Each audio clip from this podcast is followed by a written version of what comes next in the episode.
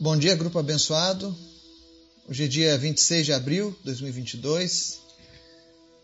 Continuamos a nossa série de estudos acerca de batalha espiritual, acerca da libertação, como identificar o inimigo espiritual nas nossas vidas, né? Espero que você esteja aprendendo, espero que você esteja sendo edificado com esse estudo.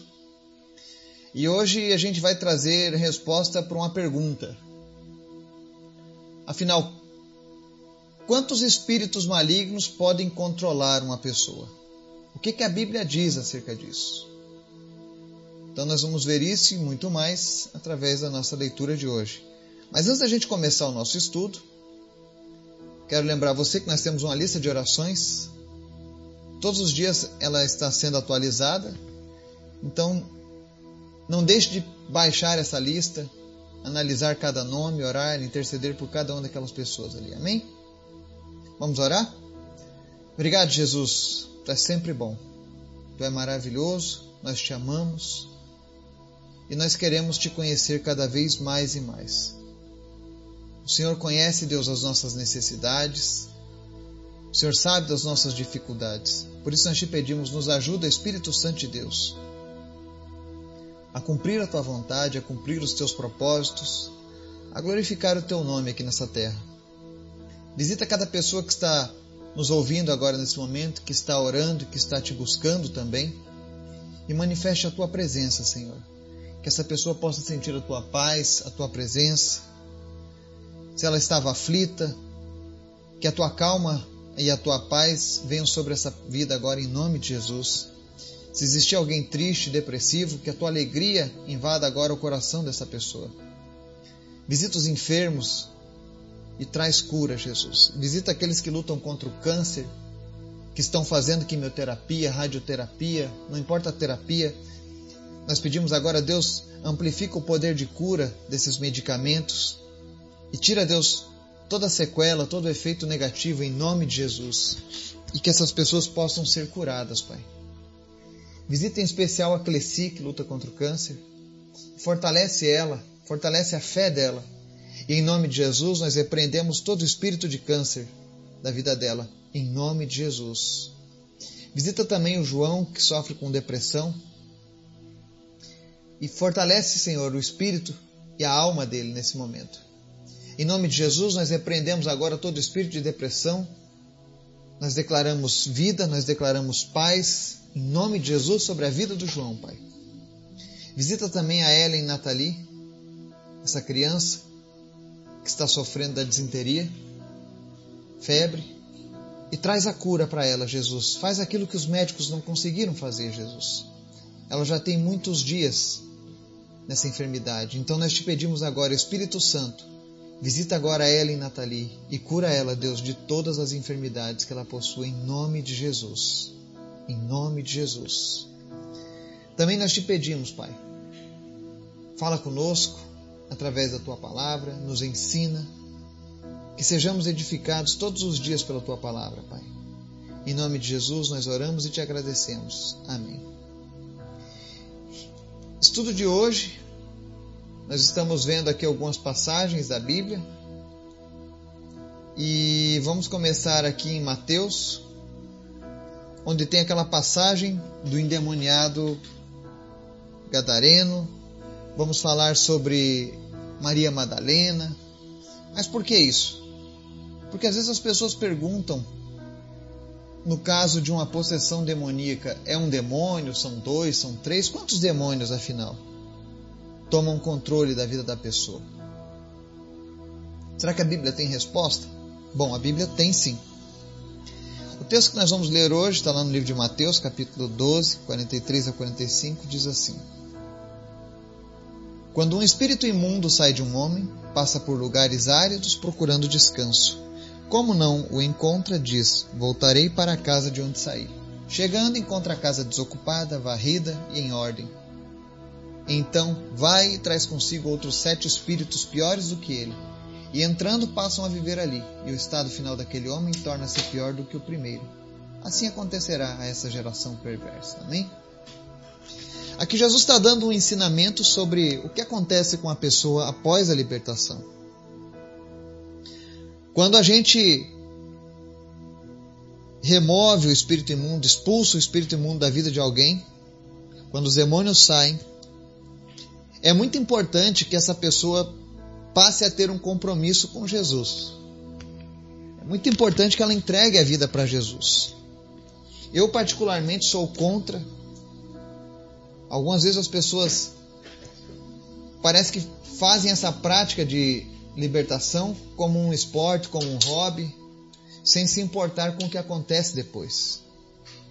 Existe um acompanhamento após a libertação que é muito importante. Não basta apenas expulsar o demônio da pessoa, mas você precisa fechar as portas para que o inimigo não volte. E a melhor maneira de fazer isso é entregando a vida para Jesus. Não adianta nada você ser liberto e voltar para os velhos costumes que fizeram com que você um dia perdesse o controle da sua vida. E a Bíblia relata que quando o espírito imundo sai, ele começa a vagar. E se a casa estiver desocupada, ou seja, se a pessoa não tiver colocado Jesus como Senhor da vida dela, ele voltará. E junto com ele, ele vai trazer outros sete piores do que ele. Então existe sempre essa matemática.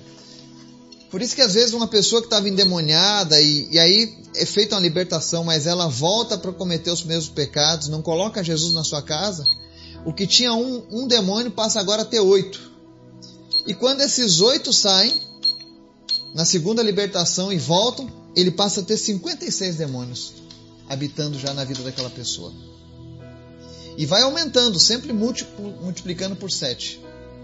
Porque é assim que acontece. O mal sempre vai multiplicando aqueles que ele vai trazer de volta para dentro daquela pessoa, porque ele não quer perder aquele espaço. Ele já viu que ali ele tem uma oportunidade. Então é muito importante que quando alguém passar por um processo de libertação, seja anunciado o evangelho e que ela escolha andar com Jesus. Porque aí nós vamos ter apenas um controlando as nossas vidas, que é o Espírito Santo de Deus. Então nós vimos que existe o caso de um e tem um outro caso interessante, Maria Madalena, Marcos 16, verso 9 diz assim: Quando Jesus ressuscitou na madrugada do primeiro dia da semana, apareceu primeiramente a Maria Madalena, de quem havia expulsado sete demônios. Madalena já tinha os sete dentro dela. Se não tivesse aceitado Jesus, eles sairiam e trariam, trariam mais sete, cada um. Então essa é a matemática. E isso pode ir criando proporções cada vez maiores. Para você ter uma ideia, só existe um momento na Bíblia em que Jesus faz uma, um questionamento a um homem que estava endemoniado. Ele pergunta: Quem é você? Você sabe que nós não precisamos ficar perguntando mais isso. Porque Jesus, quando faz aquela pergunta ali, ele tinha um propósito. Ele não queria que a gente aprendesse a entrevistar os demônios mas ele queria mostrar as proporções que, que podem ser levadas uma vida sem Deus. O texto está lá em Marcos 5, do verso 1 ao 9, diz assim: Eles atravessaram o mar e foram para a região dos Gerazenos, em outras versões, dos Gadarenos. Quando Jesus desembarcou, um homem com um espírito imundo veio dos sepulcros ao seu encontro. Esse homem vivia nos sepulcros e ninguém conseguia prendê-lo, nem mesmo com correntes pois muitas vezes lhe haviam sido acorrentados pés e mãos, mas ele arrebentara as correntes e quebrara os ferros de seus pés. Ninguém era suficientemente forte para dominá-lo. Noite e dia, ele andava gritando e cortando-se com pedras entre os sepulcros e nas colinas. Quando ele viu Jesus de longe, correu e prostrou-se diante dele e gritou em alta voz: Que queres comigo, Jesus, filho do Deus Altíssimo? Rogo-te por Deus que não me atormentes. Pois Jesus lhe tinha dito: Saia deste homem, espírito imundo. Então Jesus lhe perguntou: Qual é o seu nome? Meu nome é Legião, respondeu ele, porque somos muitos. Então, esse é um dos pequenos momentos da Bíblia onde Jesus pergunta algo ao homem endemoniado, perguntando o nome dele. E não é porque Jesus não sabia quem ele era, mas ele queria mostrar aos aqueles que estavam testemunhando o evento o porquê que aquele homem agia de maneira tão incontrolável. E ele responde: Meu nome é Legião. Uma legião romana, ela possuía cerca de 6 mil soldados. Alguns dizem 3.200, 5 mil, mas a grande maioria concorda que era em torno de 6 mil as maiores legiões romanas. E o fato de saber que havia uma legião, o fato de ver que os demônios saem e trazem mais sete, nos mostra que o inimigo age de maneira organizada. Uma legião ela possui cabeças para cada grupo de soldados. Então ele mostra aqui nesse estudo o quão organizado o Satanás trabalha. Não pense que ele é todo bagunçado. Não, ele é organizado. Então a legião mostra que existiam ali demônios que tinham autoridade sobre outros demônios na vida daquele homem. Eu, particularmente, já tive um episódio que nós passamos dois anos e meio trabalhando a libertação de um homem que andava nu, era um andarilho, ele comia lixo, ele vivia como um bicho, de fato. E quando eu me converti, a primeira visão que Deus me deu acerca de alguém foi justamente a desse homem. Eu via ele dentro de um poço profundo, com muitas trevas sobre ele. E ele pedia por ajuda e ninguém ouvia. E aí um dia nós começamos a acompanhar a vida dessa família, trabalhar com a libertação daquele homem, dois anos e meio fazendo isso sem parar. Dois anos e meio expulsando demônios da vida daquele homem porque eram muitos. Ao longo dos anos, aquela família tentou ajudar ele, ele ficou a primeira vez possesso aos 13 anos de idade, segundo a própria mãe. Ele contou para a mãe quando chegou do colégio que alguma coisa tinha seguido ele e entrado dentro dele. Depois daquele dia, ele tentou matar um, um vizinho, tentou matar outras pessoas, começou a ter acessos de loucura. E a família tentando ajudar ele, levou ele para rezador, benzedor, pai de santo, tudo que tinha, a família tentou ajuda. E cada vez que ela levava, piorava ainda mais a situação. Por quê? Porque os demônios iam só aumentando, iam se multiplicando. Até que chegou em Jesus. E aí nós fizemos esse trabalho, a família conheceu Jesus, muitos entregaram as vidas para Jesus. E eu lembro que enquanto nós fazíamos esse trabalho de libertação, essa família ela era proprietária de um prostíbulo. A mãe dele era dona de um prostíbulo. E pela graça de Deus, aquele prostíbulo foi transformado num ponto de pregação. Todas as quartas-feiras. Pessoas iam ali para ouvir a palavra de Deus, onde era antes um antro de prostituição. Tudo isso é graça de Deus.